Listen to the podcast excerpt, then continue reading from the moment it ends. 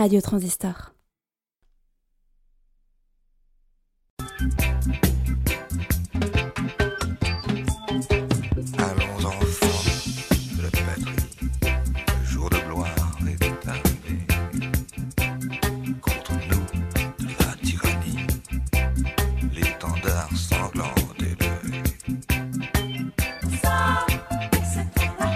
Bonjour à toutes, bonjour à tous. Nous sommes le vendredi 16 janvier, il est 20h. Vous êtes sur Transistor dans l'émission De quel droit? Nous recevons comme chaque semaine Jean-Pierre Dubois pour parler d'espace, de temps, de discontinuité, de contradiction, de politique. Et aujourd'hui, nous allons nous concentrer sur la notion de conflit. Alors, qu'est-ce qu'un conflit? Comment il se déclenche? Comment il se résout? Quels sont ses enjeux? Qui est-ce qui le mène? Et surtout, quelle est sa nécessité? Alors, comme postulat de départ, Jean-Pierre Dubois, aujourd'hui, j'ai envie de partir d'un- d'une dualité euh, en apparence très simple et très contradictoire, c'est que tout homme désire la paix, or on se bat, à l'échelle individuelle comme sociale, à l'échelle euh, des sociétés, des nations. Comment est-ce qu'on peut résoudre euh, ou tenter de résoudre cette, cette dualité? Euh, Je pense qu'il y a une sorte de dualité en effet contradictoire dans toutes les relations entre les individus, entre euh, l'idée de coopération, de, relations pacifiées et, mutuellement avantageuses, d'échange, et l'idée de conflit, de domination qui implique une agressivité et, un rapport euh, éventuellement inégalitaire entre les individus.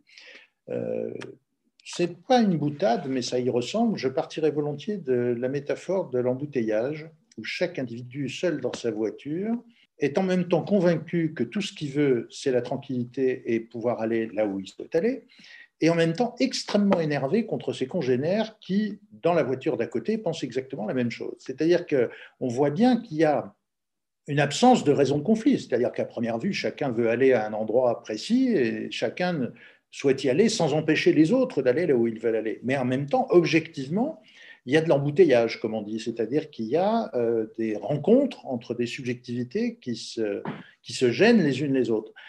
Bon, j'abandonne cette métaphore un peu simple, mais euh, on voit bien que dans toutes les relations humaines, depuis les tout premiers groupes de chasseurs-cueilleurs jusqu'à nos sociétés très complexes, il y a un mélange de besoins de coopération, d'entraide, et, de raisons de conflit. J'aurais tendance à dire, même si c'est un peu facile, mais je crois que c'est quand même vrai, que ces conflits se sont territorialisés avec le néolithique. C'est-à-dire qu'il y a bien sûr toujours eu des raisons spatiales de conflit. Les tribus de chasseurs-cueilleurs pouvaient être sur des territoires de chasse qui se recoupaient, les ressources n'étaient pas inépuisables.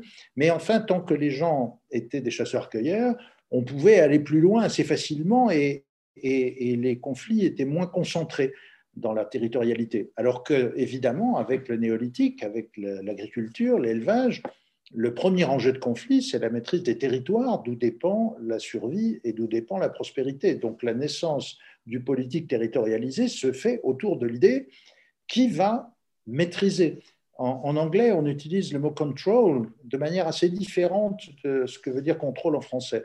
Pour nous, contrôle signifie finalement vérification, le contre-rôle, comme on disait dans la marine royale, c'est-à-dire la liste qui permettait de vérifier que les gens qui étaient à bord avaient bien été recrutés. Euh, mais en anglais, control signifie maîtriser. Donc, euh, et on commence à le dire en français. Contrôler un espace, ça veut dire maîtriser les instruments de domination. Et c'est bien ça que font les États historiquement, avec la police, l'armée, l'ordre public. Donc, aussi bien entre les États qu'entre les autres formes de territoire politique et entre les individus, il y a une tension entre cette idée simple mais juste que si on pouvait chacun être tranquille, ce serait pas plus mal, et l'idée que les échanges, la juxtaposition de nos individualités implique de temps en temps, et assez souvent finalement, des, des questions fondamentales qui sont celles du pouvoir, qui commande, qui maîtrise l'espace, qui impose sa logique dans la relation, et, nos, nos, nos espoirs ou nos rêves d'égalité et de paix sont en permanence confrontés à la réalité de l'inégalité de la domination. Ça ne veut pas dire euh, qu'il faut euh, choisir entre un optimisme béat et un pessimisme épouvantable. Ça veut dire que la contradiction est au cœur de la vie et, et le territoire est un très bon lieu de vérification de cette contradiction parce que les territoires ont été et sont encore à la fois des territoires de domination et des territoires d'émancipation et de coopération. la, contradiction est donc vraiment territorialisée.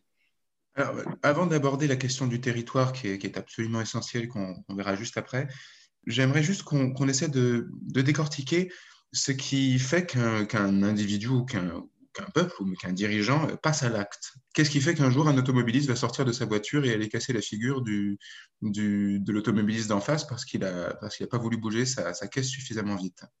N'y a rien de plus euh, dystopique qu'une voiture. Nous sommes habitués à monter dedans régulièrement, mais une voiture, c'est à la fois un espace privé et quelque chose qui se déplace dans un espace public. Et lorsque je suis coincé par les autres dans un embouteillage et que je trouve que la personne qui est devant moi est trop lente, maladroite, ne libère pas l'espace, c'est toujours la faute des autres. Nous avons tous fait cette expérience parce qu'il est très difficile de supporter que mon espace privé soit en réalité dans un lieu qui ne m'appartient pas et où je dépends constamment des décisions des autres. La question de la sphère privée dans laquelle nous voudrions être tranquilles est aussi une question matérielle. La sphère privée, c'est le domicile, c'est le lieu où je suis un peu à l'abri des, dangers ou des risques euh, ou des perturbations. Mais en même temps, il n'y a pas de sphère privée totale. Un, théologien anglais du XVIIe siècle, je crois, John Donne, disait No man is an island by itself. On peut traduire par personne n'est une île, c'est-à-dire que l'individu qui rêve d'être Robinson sur l'île déserte n'est pas Robinson, il est au milieu d'une société. Alors on peut être plus ou moins isolé, plus ou moins dans les échanges, mais à chaque fois, il y a cette euh, question de la délimitation, je n'ose pas dire la frontière parce qu'on reviendrait sur la question du territoire, mais la délimitation entre ce qui relève du privé ou même de l'individuel et ce qui relève du collectif, du public, du social. C'est une question qu'on peut se poser dans une famille, comme on peut se la poser dans une société plus large, politique, et c'est toujours à la jointure de ce qui est mon fort intérieur et de ce qui est impliqué dans mes échanges, c'est à cette jointure que les problèmes se posent. C'est à cette jointure que les femmes ont inventé le concept du mansplaining ou du manterrupting, c'est-à-dire cette capacité extraordinaire qu'ont les êtres humains de genre masculin d'interrompre les femmes et de leur expliquer ce qu'elles savent déjà. Euh, ça veut dire qu'il y a un moment où les dominations sociales, genrées, culturelles, font que les individus se sentent euh, envahis, une sorte d'intrusion en l'occurrence la purement verbale, mais euh, c'est comme ça que les conflits naissent. Et je pense que, euh, au fond, euh, il est illusoire de supprimer d'espérer supprimer la contradiction. En revanche, on peut essayer de la réguler, c'est-à-dire de faire en sorte qu'il y ait des règles sociales ou des règles mutuellement consenties qui limitent, sinon la capacité des hommes à, interrompre les femmes, du moins les, les nuisances des inégalités entre les échanges. Et cette question, c'est celle que a porté le libéralisme politique, c'est la protection de la sphère privée, la protection du domicile, une égalité de parole. Euh, on n'y arrive jamais totalement, mais c'est la question centrale du politique. Dans le synopsis du livre que vous êtes en train d'écrire, donc La dérive des territoires, euh, mmh. il y a une phrase moi, qui a retenu euh, très fort mon attention, c'est on peut même soutenir que la méconnaissance des discontinuités spatio-temporelles est une cause majeure d'incompréhension et de conflit. Alors, est-ce que vous pouvez nous expliquer cette, cette phrase? D'abord, qu'est-ce que c'est qu'une discontinuité spatio-temporelle pour nos, éditeurs qui n'étaient pas là la semaine dernière? Et euh, en quoi ça génère des conflits? Ce que j'appelle une discontinuité spatio-temporelle, c'est ce qui fait que il y a de profondes différences qui sont marquées à la fois par l'espace et par le temps. Par l'espace, c'est une évidence. Si je suis projeté à 5000 km ou à 10 000 km de là où je vis, je trouverai tout de suite des différences, à la fois géographiques, mais aussi dans le mode de vie des gens. Mais dans le temps, c'est profondément vrai aussi parce que je sais bien que là où je vis, on ne vivait pas de la même façon, non seulement il y a trois siècles, mais encore il y a 40 ans. Imaginez qu'il y a 30 ans, il n'y avait pas de téléphone portable ni d'ordinateur personnel. Donc on sait bien qu'il y a des discontinuités qui affectent aussi bien le temps, les différences avec la génération précédente et, celle qui est aujourd'hui adulte, et puis l'espace à travers les, différences de société. Et, et, là aussi, il y a une métaphore qui me paraît simple, c'est le voyage en avion. Euh, quand on lit L'usage du monde de Nicolas Bouvier, on ne peut pas éviter de, regretter un peu l'époque où les voyages existaient. Un voyage en avion n'est pas un voyage, puisqu'en quelques heures, on se retrouve euh, plongé dans une société totalement différente souvent et à laquelle on n'est pas préparé. Alors que les longs voyages en bateau permettaient, surtout si on avait fait l'effort de lire un peu et de s'informer sur le pays qu'on allait visiter, permettaient d'éviter de, cette espèce de brutal euh, déracinement qui fait que le, touriste de masse qui débarque de son avion se comporte quelquefois de manière catastrophique, non pas parce que ce touriste de masse est nécessairement stupide, mais parce qu'il est placé dans une situation objectivement stupide. Donc euh, la, question des discontinuités spatio-temporelles, pour moi, c'est l'incroyable capacité qu'ont nos sociétés, à cause des télécommunications instantanées, à cause des voyages très rapides, cette capacité qu'on a à introduire les gens là où ils n'ont pas été introduits, au sens de to introduce en anglais. On, ne m'a pas présenté. Voilà, nous n'avons pas été présentés, disaient les gens euh, de manière polie autrefois. Ben, c'est le cas des civilisations. Vous avez des gens qui se promènent au milieu de, de, de sociétés auxquelles ils n'ont pas été présentés. J'ai un souvenir très précis de ça, qui remonte il y a très longtemps, puisque j'étais un jeune homme. Je suis allé en Grèce pour la première fois avec beaucoup d'émotion, parce que j'avais un peu étudié le grec. Et donc, euh, au pied de l'acropole, alors que j'étais presque dans une espèce d'extase religieuse devant ce, lieu, j'étais avec un groupe d'amis, d'étudiants, et dans ce groupe, il y avait un étudiant japonais. C'était il y a longtemps, mais il y avait déjà des, des, gens qui venaient du Japon étudier en France. Et je vois encore une personne du groupe qui fumait et qui, alors que nous nous reposions en buvant un jus d'orange, a écrasé sa cigarette sur la plante de pied de ce malheureux japonais qui a évidemment hurlé de douleur. On a tous regardé cette scène en disant mais qu'est-ce qui se passe? Et cette personne a dit avec beaucoup de gêne, je croyais que les Asiatiques ne ressentaient pas la douleur. Et cette phrase, alors bon, ça, ça en dit long sur le niveau de conscience de la personne, mais cette phrase m'a marqué parce que je me suis dit, voilà, on est 2500 ans après, là où Socrate est censé avoir essayé de faire progresser la sagesse humaine, et on est face à quelqu'un qui, étant avec un japonais au pied de l'acropole, croit que ça ne lui fera pas mal si on écrase une cigarette sur son pied.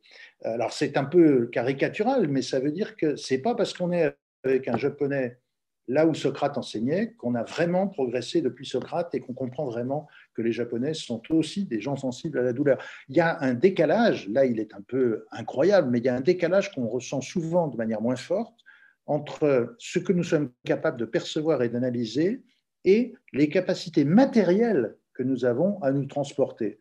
Comme si, au fond, nous voyagions sans voyager, quelquefois. Et quand je dis voyage, il ne s'agit pas seulement de se déplacer physiquement, parce que euh, nous sommes capables de, et nous le faisons beaucoup avec le Covid, de travailler à distance avec des gens dont nous ne savons, pas très très bien où ils sont, parce qu'on voit passer d'un seul coup la vie privée au milieu de la réunion professionnelle, et donc il y a un décalage entre les perceptions, les comportements et les réalités. C'est un aspect qui peut créer énormément de conflits. Donc on voit avec cette, cette anecdote euh, concernant ce, ce, malheureux monsieur japonais qu'il y a effectivement une, méconnaissance d'une certaine forme de discontinuité. Est-ce qu'on pourrait extrapoler en parlant euh, des discontinuités, enfin des méconnaissances des dirigeants sur les, sur les discontinuités territoriales euh, des peuples qui gouvernent. Par exemple, je pense à, des, exemples célèbres aujourd'hui comme le, conflit israélo-palestinien, où c'est encore une, méconnaissance, on va dire, ou en tout cas une, le choix de méconnaître une certaine réalité, euh, réalité géographique et, et humaine. Voilà, comment est-ce qu'on pourrait étendre le sujet à, à ce, niveau-là Alors l'exemple de, la Palestine et d'Israël est extrêmement intéressant parce qu'il y a à la fois des chocs euh, de discontinuité temporelle et des chocs de discontinuité spatiale. D'abord, les premiers responsables, c'est nous, les Européens. Parce qu'en réalité, lorsque Lord Balfour, en 1917, fait sa fameuse déclaration sur le foyer national juif, on est déjà dans un contexte où le rêve, qui est sensible d'ailleurs euh, depuis le début du mouvement sioniste, avec l'affaire Dreyfus en France en particulier, le, rêve d'échapper à l'antisémitisme européen en allant retrouver la terre historique euh, des origines religieuses du peuple juif, ce rêve-là, euh, il est lié à la façon dont l'Europe traite les juifs et, aux, résurgences permanentes de l'antisémitisme. D'ailleurs, on, sait bien que les fondateurs du sionisme, finalement, en tout cas en France, ont, tiré cette conséquence de, l'affaire Dreyfus. Et donc, lorsque Lord Balfour dit, voilà, vous allez avoir un chez vous là-bas, il répond à cette volonté qu'on peut parfaitement comprendre humainement, mais en même temps, il fait comme s'il n'y avait personne d'autre là-bas. Il fait comme si la Palestine était une terre vide qui attendait le retour des Juifs. Or, évidemment, ce n'est pas le cas. Évidemment, il y a des gens qui vivent là-bas et depuis très longtemps. Et donc, euh, une partie de la contradiction est déjà présente lorsque s'installent avec les, mouvements euh, sionistes, le Bund, etc., les premiers kibbutz, bien avant la création de l'État d'Israël, avant la Seconde Guerre mondiale. Et avec la Shoah, avec l'espèce d'effroyable comment dire, paroxysme de l'antisémitisme européen que représente le nazisme, eh bien, effectivement, la question devient terrible, et on voit bien la façon dont l'Allemagne considère Israël aujourd'hui. Il, est impossible de ne pas avoir en tête les conséquences de ce que nous avons fait, de ce que les Européens ont fait, et la manière dont on a finalement fait porter aux Palestiniens une partie du poids de, cette honte qu'était la Shoah. Et donc on voit qu'en Palestine, il y a à la fois ce qu'on pourrait appeler au fond une sorte de conflit colonial, c'est-à-dire euh, des terres qui sont prises par des arrivants à des gens qui étaient là et qui ont été expulsés. C'est le cas de beaucoup d'Arabes israéliens qui ont été expulsés en 1948. C'est un peu le cas des gens de Cisjordanie qui sont colonisés aujourd'hui. Mais on voit bien qu'il n'y a pas que cela, parce qu'il y a aussi l'aspect temporel, l'aspect historique les conséquences de ce qui s'est passé en Europe euh, dans les années 40, mais plus largement aussi une façon de mélanger les références euh, historiques et la réalité d'aujourd'hui. Je prends un exemple simple. Mussolini, en 1940, voulait annexer le sud-est de la France jusqu'au Rhône. Euh, Hitler lui a dit que ce n'était pas prévu comme ça. et Mussolini arguait d'une chose très simple, il disait, mais du temps de l'Empire romain, c'était à nous. Alors, il n'aurait pas dû annexer seulement le sud-est de la France, il aurait dû annexer toute la Méditerranée. Et donc, euh, lorsque on entend M. Netanyahou et d'autres dire mais le grand Israël, c'est celui de la Bible, donc il n'y a aucun problème, c'est chez nous jusqu'au Jourdain, ben, on a un peu une logique de ce type, c'est-à-dire euh, on fait comme si ce qui s'était passé ou ce qui était censé s'être passé il y a des millénaires euh, pouvait être transposé en ignorant le temps qui a passé depuis. Et donc, le conflit israélo-palestinien est un excellent exemple du mélange du spatial et du temporel. Euh, on vit ensemble et on ne vit pas ensemble. Entre Ramallah et Jérusalem, il y a moins de 10 kilomètres. Mais en même temps, ce sont deux univers extraordinairement éloignés et contradictoires. Et donc, euh, euh, les questions sont évidemment territoriales, mais elles ne sont pas que territoriales, parce que nous n'habitons pas seulement des territoires matériels, nous habitons aussi des mémoires, des histoires et des, choses que nous nous racontons sur le passé. Et, évidemment, les conflits sont liés à ces collisions entre la réalité matérielle. Ces gens vont bien être obligés de vivre ensemble sur un territoire tout petit. Ils vont être obligés de vivre ensemble, mais en même temps, ils ne vivent pas ensemble parce qu'ils vivent dans des univers différents et largement opposés aujourd'hui. Donc on voit bien euh, au niveau euh, israélo-palestinien la méconnaissance des, de ces discontinuités spatio-temporelles et de, et de ces mémoires. Moi j'ai envie d'étendre un peu le, le sujet à, un, autre, un autre conflit qui est légendaire et qui pour le coup, dont pour le coup on n'est pas sûr du tout qu'il ait eu lieu, c'est la guerre de Troie. Euh, puisqu'on a un conflit qui n'est plus, en tout cas pas principalement territorial, puisque il ne me semble pas que dans le texte Agamemnon fasse référence à une volonté de conquérir Troie, Ménélas, Agamemnon et leurs armées se rendent à Troie pour récupérer la femme de Ménélas, pour récupérer Hélène, euh, qui est partie avec Paris. Ce qui est intéressant dans le récit homérique, euh, avec probablement d'ailleurs l'idée qu'il n'y a pas un seul auteur, hein, ce qu'on appelle Homère est probablement une collection d'Aèdes et de, de conteurs, mais ça n'en est que plus intéressant, parce que c'est sûrement encore plus représentatif d'une époque. Ce qui est intéressant, c'est euh, la manière dont en effet, les conflits ne sont pas territorialisés comme nous y sommes habitués. Euh, les Grecs, en effet, dans le récit, hein, faisons comme si tout ça était vrai, mais que ce soit vrai ou non, c'est ainsi que l'histoire a été transmise et en soi, c'est un fait culturel intéressant. Euh, les Grecs n'ont pas du tout envie, vous avez raison, de rester à Troie. Ils n'ont pas envie de coloniser Troie. C'est un conflit que nous appellerions aujourd'hui privé. C'est une histoire de cocu. Voilà, c'est une histoire de mari trompé. Mais évidemment, ce mari est un roi, roi de Sparte, et donc c'est beaucoup plus grave. parce que l'honneur d'une reine, ce n'est pas l'honneur d'une paysanne.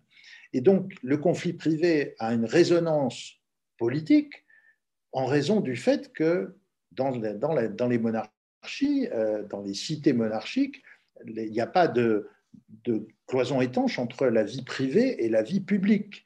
Euh, c'est comme lorsque un président de la République française s'est fait photographier avec un petit casque ridicule sur un scooter parce qu'il va voir sa maîtresse, ça devient une affaire d'État.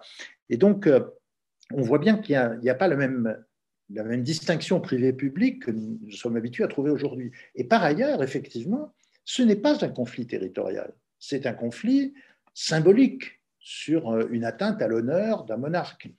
Et donc, euh, les Grecs n'ont pas envie, dans, le récit d'Homère en tout cas, ils n'ont pas envie ni de profiter des richesses de Troie, ni de les coloniser, ni de rester des occupants. Ils ont juste envie de punition et de rentrer chez eux. Et pendant toute la succession des champs, on voit qu'ils ne rêvent que de ça, de rentrer chez eux. Donc ce n'est pas un conflit territorial, c'est un conflit symbolique. Et on, pense qu'il y a eu effectivement un conflit. On a retrouvé, depuis Schliemann, on a beaucoup fouillé sur le site de Troyes, donc on sait qu'il y a eu effectivement plusieurs villes et qu'il y a eu certainement des conflits. Alors derrière le récit, il y a peut-être des réalités beaucoup plus territoriales il y a peut-être le fait que les cités grecques commerçaient beaucoup à travers la mer Égée et que peut-être il y avait une rivalité avec la ville de Troie, dont on ne sait pas très bien si c'était une cité maritime, il semble que non, mais euh, on, ne sait pas. Donc peut-être que tout ça n'est qu'une affaire arrangée, peut-être que c'est un récit qui ne correspond pas à la réalité, mais en tout cas ce qu'on trouve dans le récit, que nous connaissons, ce n'est pas du tout un conflit territorial. C'est un conflit qui est même un peu paradoxal parce que finalement, quand on lit l'Iliade, on a l'impression que ces gens, sinon parlent la même langue, du moins sont dans la même culture. C'est-à-dire que les Grecs ne considèrent pas que les Troyens sont des peuplades qui n'ont pas les mêmes mœurs qu'eux. C'est même parce qu'ils considèrent qu'ils sont dans le même univers culturel qu'ils trouvent absolument scandaleux que Paris ait pris la femme de Ménélas. Ils pensent que les Troyens et eux, c'est le même monde culturel, et dans ce monde, on doit punir le rapt d'une épouse royale enfin supposer qu'elle ait été enlevée contre sa volonté, ce qui ne paraît pas clair. Mais euh, on voit bien que ça n'est pas un conflit territorialisé, il n'y a pas de, conflit politique autre que la vengeance personnelle. Mais en même temps, on n'y croit pas trop, parce que quand même, même à cette époque, réunir de tels moyens, pendant dix ans, dit Homère, pendant dix ans, une flotte impliquant des dizaines de rois, de navires, avec leurs troupes, etc., tout ça pour qu'un mari récupère sa femme, on n'y croit pas beaucoup. On voit bien que derrière, il y a autre chose. Il y a une question de puissance. C'est une puissance symbolique, mais il y a une question de puissance. Donc probablement, il y a une réalité territoriale qui a été habillée symboliquement autour de l'honneur conjugal de Ménélas.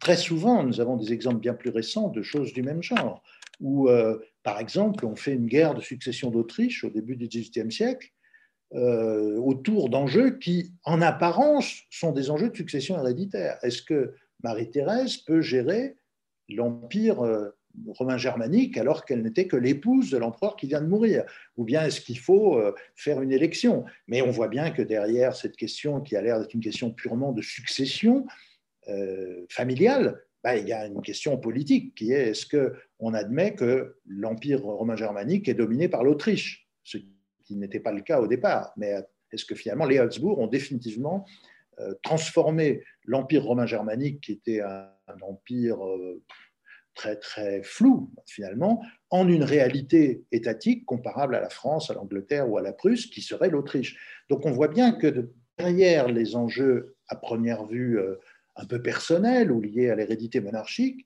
il y a une question territoriale extrêmement claire et elle ne fera que se préciser ensuite, puisque toute l'histoire du XVIIIe et surtout du XIXe siècle dans l'Europe centrale, c'est l'affrontement entre la vieille puissance autrichienne et la puissance montante de la Prusse.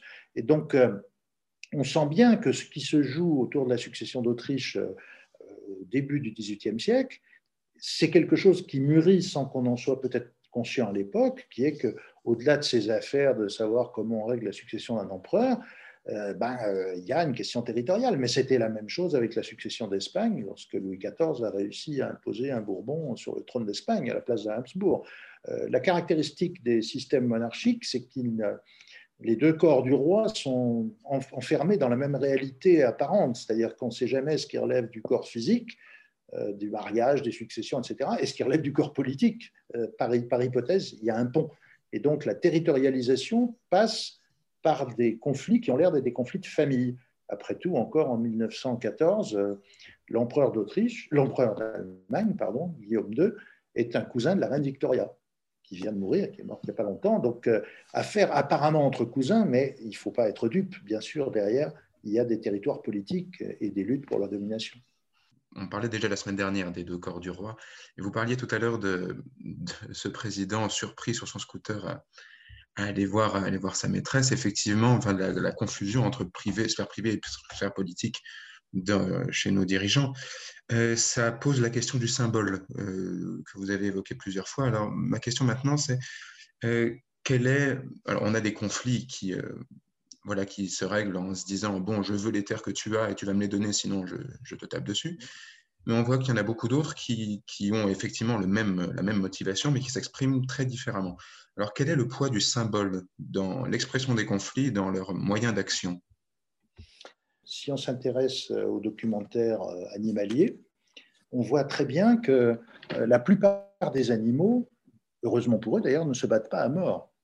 Il arrive qu'ils se battent à mort, mais la plupart des conflits, notamment des conflits entre mâles pour la possession des, femelles dans les espèces territoriales, les conflits sont des conflits dans lesquels on cherche à s'intimider. on, gesticule, on impressionne, et heureusement d'ailleurs assez souvent, l'un des deux combattants cède, reconnaît sa défaite, s'en va ou manifeste sa soumission. Euh, nous faisons cela aussi, je veux dire, euh, euh, pas toujours, mais enfin, la plupart du temps, on voit bien qu'il y a des questions qui se règlent par le symbolique. Le protocole sert à ça lorsqu'il y a des cérémonies, enfin je parle avant le Covid, à l'Arc de Triomphe, euh, il y a des gens qui, euh, sur la place Charles de Gaulle, marquent avec des petits ronds la place du président de la République, la place du Premier ministre, la place de tel ou tel ministre, et chacun doit rester à sa place, y compris physiquement, pour que l'on voit, lorsqu'il y a des images télévisées, par exemple, qui est le numéro 1, qui est le numéro 2, etc. Je me rappelle une époque où un bouillant ministre de l'Intérieur, c'était quand Jacques Chirac était encore président de la République, un bouillant ministre de l'Intérieur devait avoir beaucoup de mal à, tenir sur son rond blanc au lieu d'être déjà là où il voulait être, c'est-à-dire sur le rond du numéro 1. Mais le trône, ça sert à ça. La cathédrale, c'est la cathèdre où siège l'évêque.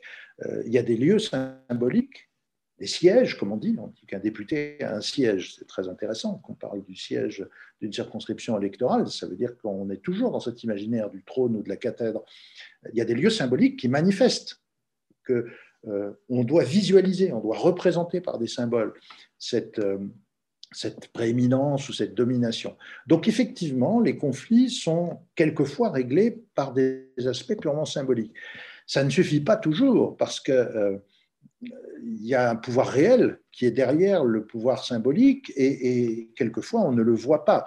C'est même l'étymologie du mot hiérarchie en grec, ça voulait dire le pouvoir caché de celui qui se dissimule celui des prêtres qui sont à l'intérieur du temple, alors que les profanes partent devant le temple sans savoir. De même qu'à Pékin, la cité interdite était l'endroit d'où le pouvoir gouvernait sans qu'on puisse le voir. Et on sait bien que c'est le cas pour toute une série de, de pouvoirs réels.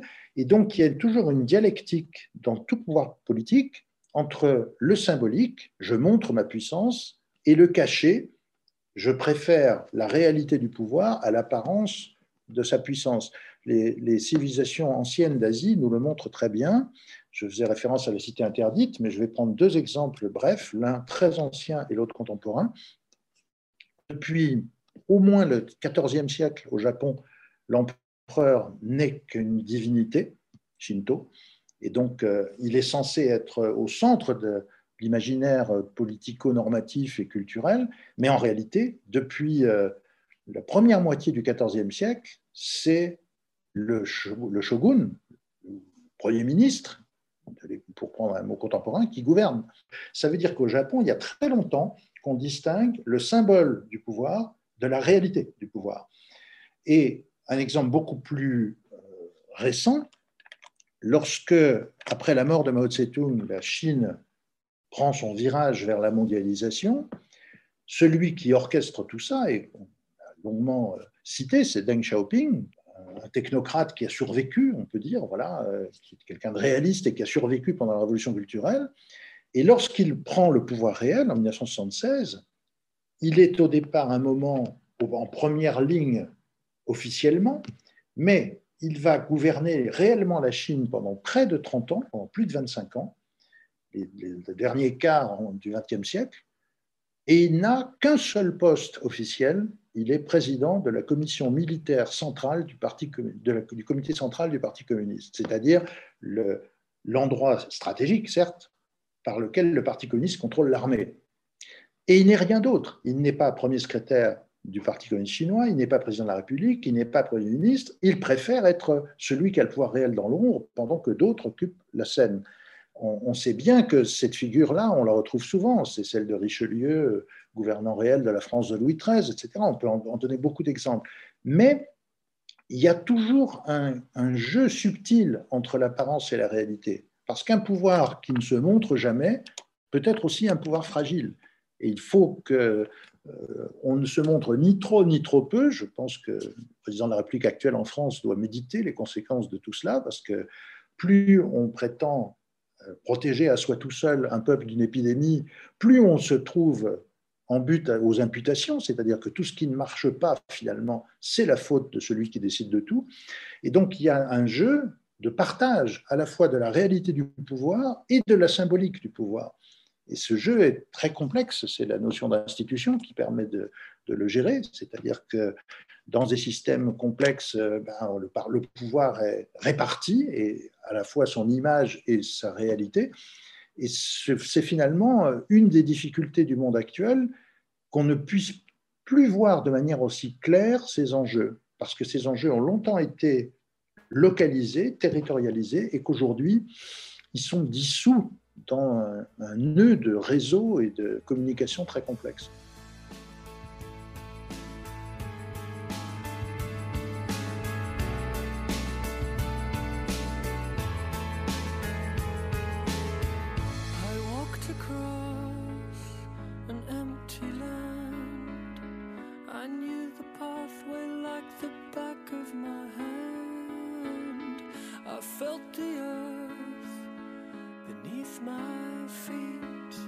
Sat by the river and it made me complete.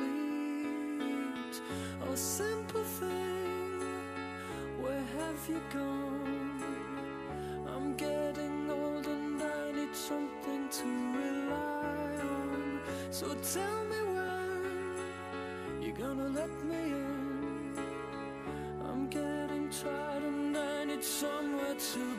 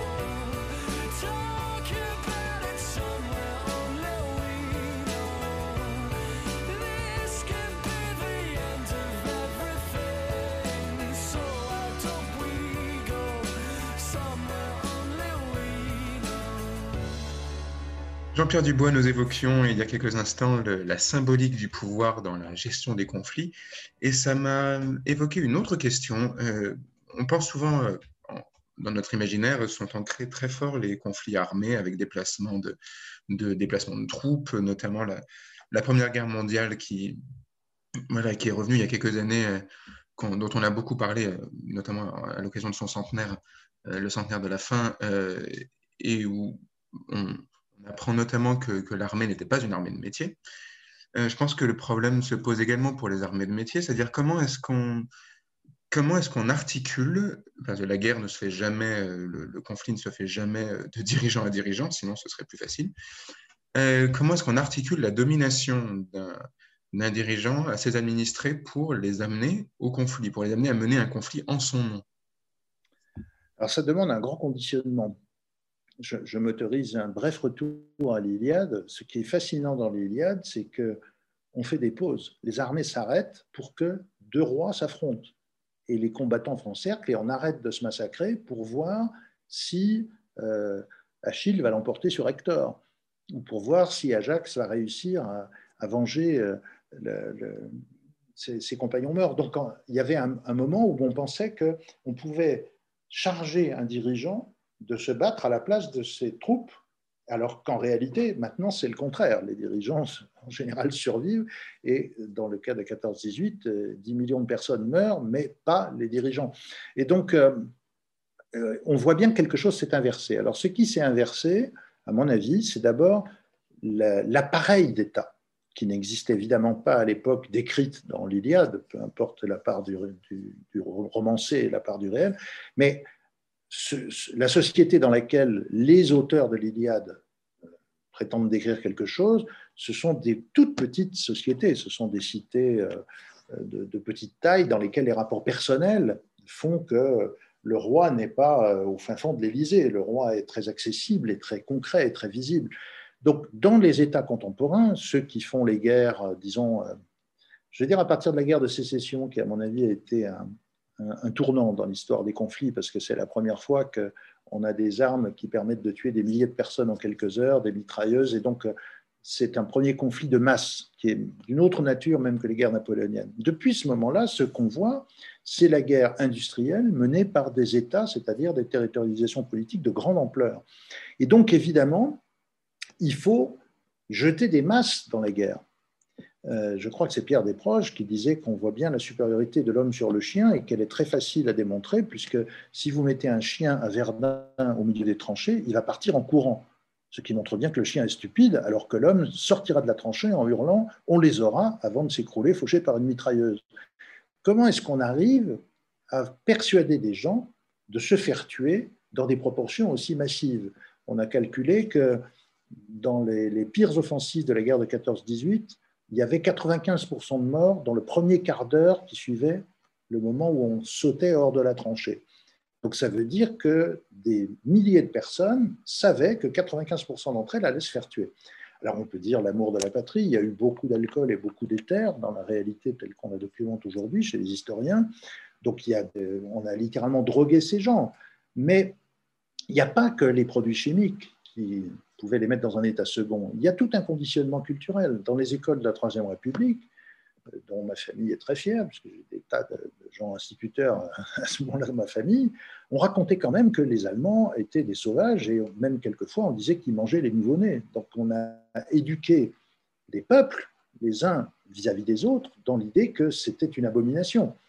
Euh, ce qui n'était évidemment pas le cas, euh, c'est pas l'Allemagne nazie, hein, l'Allemagne de Guillaume II, il y avait même une sécurité sociale qui existait déjà d'une certaine manière depuis Bismarck alors qu'on ne l'avait pas chez nous. Donc euh, c'est bien plus compliqué que ça. C'est tellement vrai que quand l'Alsace-Moselle est revenue à la France, il a fallu faire des lois spéciales pour qu'il n'y ait pas de recul sociaux sur la protection sociale, sur l'autonomie des communes. Et donc euh, on voit bien qu'on a raconté des histoires pour convaincre les gens que euh, nous étions le bien et qu'ils étaient le mal. C'est une très très vieille histoire de conditionnement.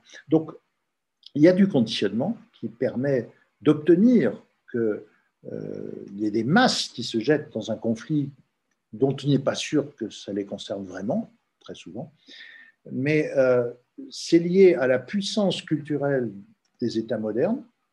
C'est lié d'ailleurs à l'éducation, je le disais à l'instant, l'éducation de masse a été un progrès considérable en Europe à partir du XIXe siècle, mais elle a aussi permis cette manipulation nationaliste, c'est absolument évident, et, et on l'a bien vu au XXe siècle, lorsque des régimes beaucoup plus effroyables euh, en Allemagne, en Italie, en Espagne, etc., ont, utilisé le conditionnement culturel pour, pour dominer. En réalité, euh, je vais me référer à quelqu'un qu'on ne cite plus beaucoup, qui est Althusser, qui est un philosophe marxiste euh, qui a mal fini, puisqu'il a tué sa femme dans une crise de folie. Mais Althusser, avant de sombrer dans la démence, a écrit des choses intéressantes, même si c'était dans un jargon un peu dépassé. Il expliquait que les appareils idéologiques d'État étaient plus importants que les appareils répressifs d'État. Alors je vais me traduire hors du jargon de l'époque.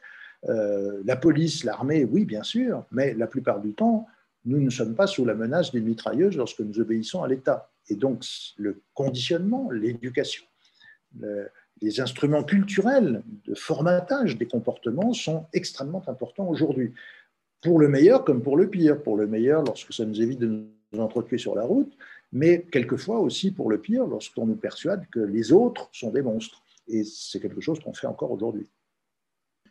Dans l'idée du formatage, on va partir d'un exemple très concret, mais je pense qu'il va amener un autre type de réflexion. Euh, c'est l'intervention au courant des années 2000, peut-être un peu plus tôt, mais c'est la mémoire que j'en ai, euh, l'intervention lors des conflits euh, du drone, c'est-à-dire de, la possibilité pour les, pour les Américains, parce que c'est d'eux qu'on parlait à l'époque, c'était au, moment du, moment du conflit contre, contre Osama Ben Laden, voilà cette possibilité de tuer à distance en commandant un objet programmé. Alors, l'idée de tuer à distance, elle n'est pas nouvelle, puisqu'il y a déjà, on sait qu'il y a eu des navires brûlots euh, déjà depuis, depuis très longtemps. On mettait le feu à, mettait le feu à une embarcation et on allait la, jeter contre un navire ennemi. Euh, il y a eu les kamikazes aussi, euh, mmh. japonais, qui étaient aussi une manière de tuer à distance en, se, en se sacrifiant. Mais qu'est-ce que ça amène comme, qu'est-ce que la présence du drone amène comme, comme nouvelle réflexion, en fait, comme, comme nouvelle conception du conflit?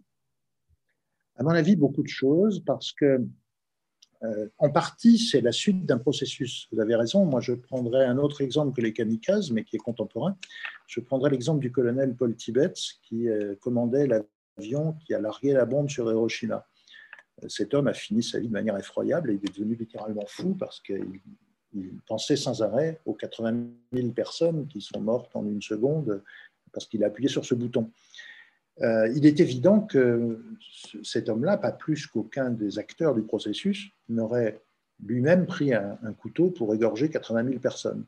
Et donc, il y a quelque chose de totalement abstrait dans les méthodes les plus modernes de la guerre. C'était déjà vrai avec l'aviation. Le bombardement, même sans parler du bombardement atomique, est une chose totalement abstraite. Les gens qui larguent les bombes ne voient pas les effets de ce qu'ils font comme on peut le voir quand on se bat à l'arme blanche avec toutes les, choses horribles qui sont visualisées. Et donc, euh, la guerre contemporaine est de plus en plus une guerre à distance, à travers l'artillerie de longue portée, l'aviation, etc. Avec le drone, on a à la fois la continuation de ça, c'est-à-dire qu'au fond, celui qui tue ne voit rien de ceux qui sont tués, mais on a quelque chose qui va encore beaucoup plus loin, puisque c'est le président Obama qui a généralisé l'usage des drones, bien plus que ses prédécesseurs. Euh, d'abord, ça permet de gagner de l'argent. Euh, les forces américaines en Afghanistan ont été très peu efficaces, en Irak aussi. Ça coûte extrêmement cher, donc on rapatrie les gens. D'abord, ça fait moins de morts chez les soldats américains.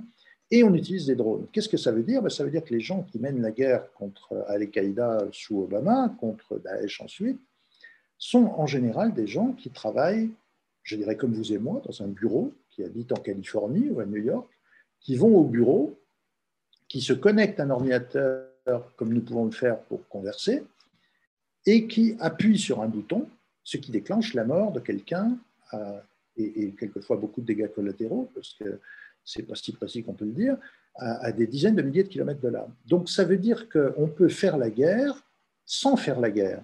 C'est-à-dire on participer à une opération militaire, tuer des tas de gens, tout en étant un travailleur de bureau qui ne fait rien d'autre que ce que font ses collègues qui gèrent autre chose par informatique. Et donc ça rend les choses encore plus abstraites, à la fois par la distance, mais surtout par le fait que ces gens-là ne sont pas des soldats. Ce sont des gens qui travaillent peut-être pour le Pentagone, mais qui travaillent souvent pour des sous-traitants privés et qui, au fond, font un travail de, bureau, un travail d'informaticien, comme on le ferait autrement. Alors, c'est évidemment une question de division du travail, comme les chimistes qui ont fabriqué le zyklone B n'ont pas tué eux-mêmes les juifs, mais il n'empêche qu'il y a quelque chose là qui est à la fois abstrait et déterritorialisé. C'est-à-dire qu'au fond, des gens sont morts en, en Irak, en Afghanistan, dans d'autres pays du Moyen-Orient, tués par euh, la décision de quelqu'un qui a appuyé sur un bouton à 20 000 km de là, dans le cadre d'un d'une activité qui, si on la regardait ou si on la filmait, aurait l'air d'un travail de bureau ordinaire. On est donc arrivé à un niveau d'abstraction et de déterritorialisation absolument incroyable, avec des conséquences psychiques d'ailleurs. J'ai dit que le colonel Tibet avait fini sa vie de manière épouvantable. Euh, je ne suis plus très sûr qu'il soit suicidé, mais je me demande si ce n'est pas le cas. En tout cas, il s'en est pas remis psychiquement de ce qu'il avait fait. Mais euh, je suis persuadé que c'est le cas de beaucoup de gens qui manipulent les drones parce que surtout quand on sait que pour tuer un terroriste, souvent, bah, il y a 50 personnes qui meurent en même temps et qui n'avaient rien fait, euh, on a du mal à s'en remettre au bout d'un moment. Je veux dire, notre psyché n'est pas aussi froide que nous croyons. Les, moyens modernes permettent de faire semblant de supprimer les distances, de faire semblant de supprimer les rapports humains, mais dans nos têtes, ils ne disparaissent pas si facilement. Pas le septembre, comme il est loin le temps ciel sans cendre, il serait temps de s'entendre sur le nombre de jours qui chonchent le sol. D'octobre, mal si tendre au début, de novembre devint sourd aux avances de l'amour. Mais quel mal me prie de m'éprendre de lui.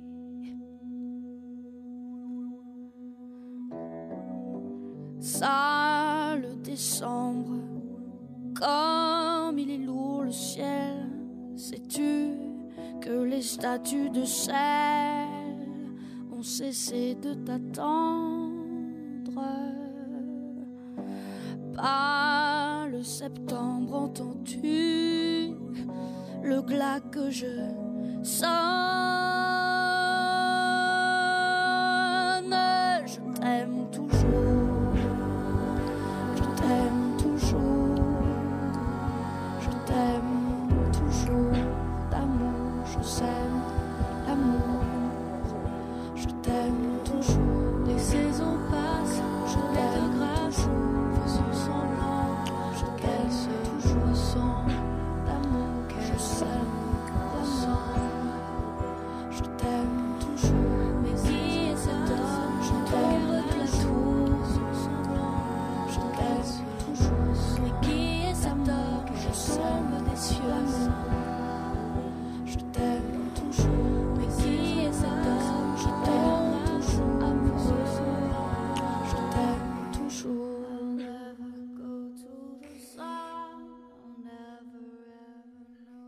Alors, vous parliez la semaine dernière euh, de, Hegel et de sa définition d'abstraction, c'est-à-dire abtrahere, tirer hors d'eux. Euh, sous tous les aspects, le conflit est une manière de, tirer les gens hors de quelque chose. Soit on les tire hors de leur territoire, soit on les tire hors d'eux-mêmes, puisqu'on les aliène complètement. Euh, il y a un autre type de conflit qui, pour le coup, est tout à fait abstrait, c'est le conflit diplomatique, c'est-à-dire l'action diplomatique dans le, dans la gestion du conflit. Et ce qu'on appelle, ce qu'on appelle bon, en, parlant de, certains conflits en particulier, la guerre des nerfs. Alors, c'est une question passionnante parce que c'est la question euh, de la contradiction entre conflit et coopération. Je pense qu'on pourrait définir historiquement la diplomatie comme l'art de maintenir des liens, même lorsque ces liens sont conflictuels. Au fond, des diplomates sont des gens qui continuent à se parler même quand on se fait la guerre. Euh, ou en tout cas lorsqu'on est en contradiction. On n'est pas toujours en guerre, mais enfin, il y a des, contradictions, des compétitions. Regardez par exemple la façon dont l'Union européenne et la Chine essayent de gérer à la fois des coopérations sur les questions climatiques euh, face aux États-Unis de Trump et d'évidents conflits sur euh, la compétition économique, la crainte que les Chinois dominent le monde industriellement, etc. Donc on voit bien que les diplomates sont des gens qui sont chargés de représenter les gouvernants de maintenir des liens, y compris des liens conflictuels. Euh, une vieille euh, boutade disait que euh, quand un diplomate dit oui, ça veut dire peut-être, quand il dit peut-être, ça veut dire non, et s'il dit non, ce n'est pas un diplomate.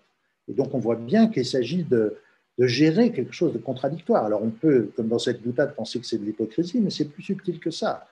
Parce que quand on dit quelque chose dont on sait que ça n'est pas tout à fait vrai, ou quand on arrange les choses de manière polie, on signifie quand même quelque chose de vrai. On signifie que certes, on ne dit pas toute la vérité des faits, mais qu'on veut maintenir des liens. Et donc la diplomatie, c'était ça. Je le dis à l'imparfait parce que je ne suis plus très sûr qu'il y ait encore beaucoup de diplomates. Je pense que l'ère des télécommunications instantanées a privé les diplomates d'une grande partie de leur euh, fonction qui était de porter une parole à distance. Et il fallait longtemps pour pouvoir rendre compte, parce que les communications étaient lentes. Aujourd'hui, euh, ça a commencé sous la guerre froide avec le fameux téléphone rouge, où les présidents des États-Unis et de l'URSS étaient censés pouvoir se parler instantanément. Il y a des sommets, c'est-à-dire des gens, euh, des, occasions, pardon, où les numéros un, chefs d'État ou de gouvernement, se rencontrent. Alors, c'est une fiction. On sait bien qu'avant un sommet, il y a les fameux Sherpas, le mot est intéressant d'ailleurs. Ça veut dire que les chefs d'État et de gouvernement sont comme des clients d'alpinistes euh, qui, en réalité, ne pourraient pas aller au sommet de la montagne s'il n'y avait pas un Sherpa expérimenté pour les y conduire. Donc, il y a quand même des diplomates, des conseillers qui préparent ces sommets. Il n'empêche que euh, on a supprimé quelque chose qui était très important, qui était le temps. Le temps de la préparation, le temps du mûrissement, le temps que la dépêche diplomatique revienne, qu'on réfléchisse, qu'on renvoie des instructions à l'ambassadeur. Tout ça se fait maintenant de manière instantanée, par des communications instantanées, et donc on voit bien que les collisions sont plus fortes, parce que le temps, c'est aussi le temps de se calmer quelquefois, et ce temps, on l'a de moins en moins. Et donc l'intermédiation, qui est une fonction essentielle du politique, euh, mettre en relation, elle suppose qu'on tienne compte des espaces, qu'on tienne compte du temps, et qu'on ne soit pas trop pressé. Et de ce point de vue, nous vivons des sociétés plus difficiles à gérer, parce que pour moi, la mondialisation n'est pas seulement une extension dans l'espace, elle est une accélération. Elle concerne autant le temps que l'espace. Elle est une sorte d'emballement. Et une partie de ce qu'était la diplomatie était une manière de freiner les emballements, et c'est plus difficile aujourd'hui.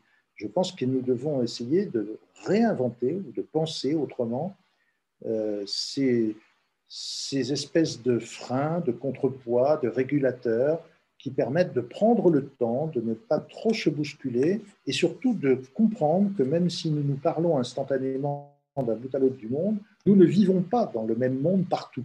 Nous ne vivons pas dans les mêmes territoires, les mêmes sociétés, les mêmes cultures. C'est-à-dire d'articuler par des intermédiations les différences dans l'espace et dans le temps. Alors pour conclure euh, cet entretien, il y a une, autre phrase de votre, votre synopsis qui, qui m'a beaucoup parlé, c'est et ce flou est essentiellement dû à la permanence des processus de réajustement et de recomposition.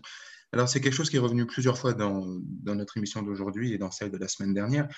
Euh, c'est l'idée qu'il y a une, une, comment dire, une possibilité de, de, de variation d'un paramètre à l'autre et qu'il y a un aller-retour permanent. Et que le moment où le conflit naît, c'est le moment où il y a une crispation, où il y a une immobilisation finalement.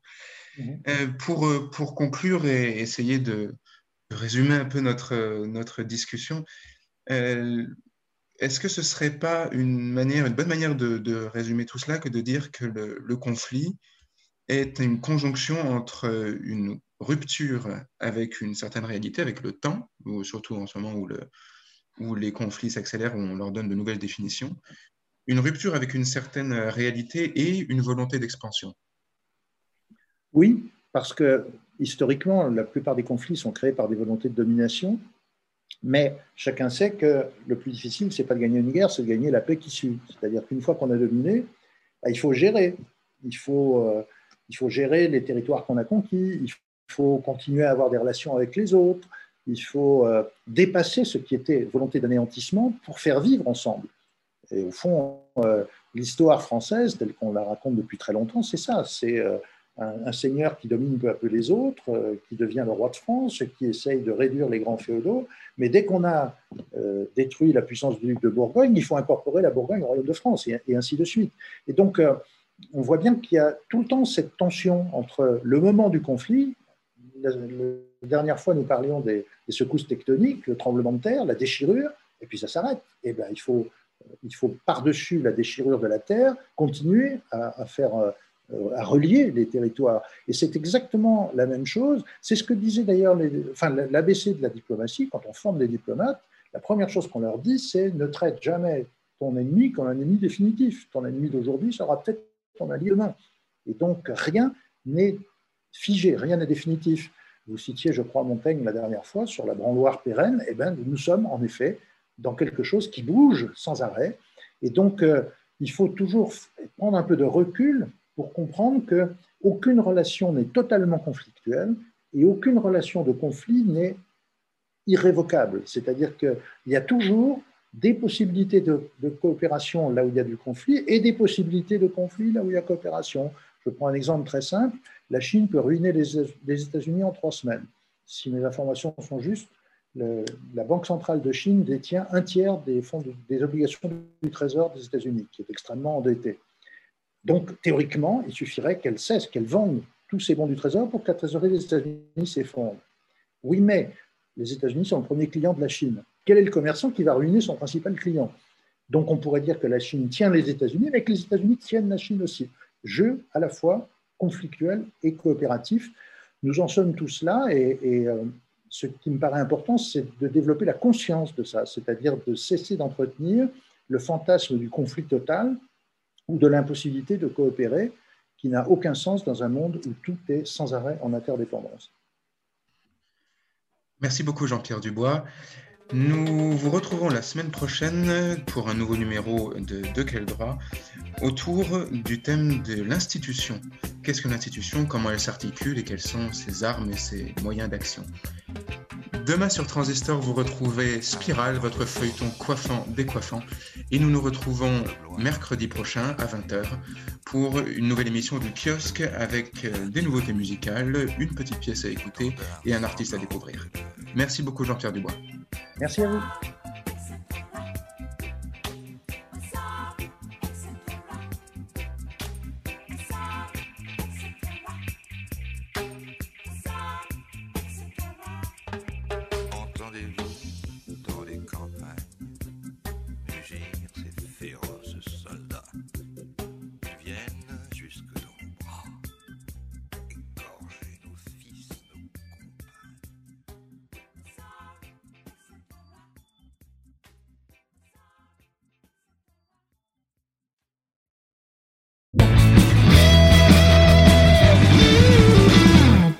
transistor.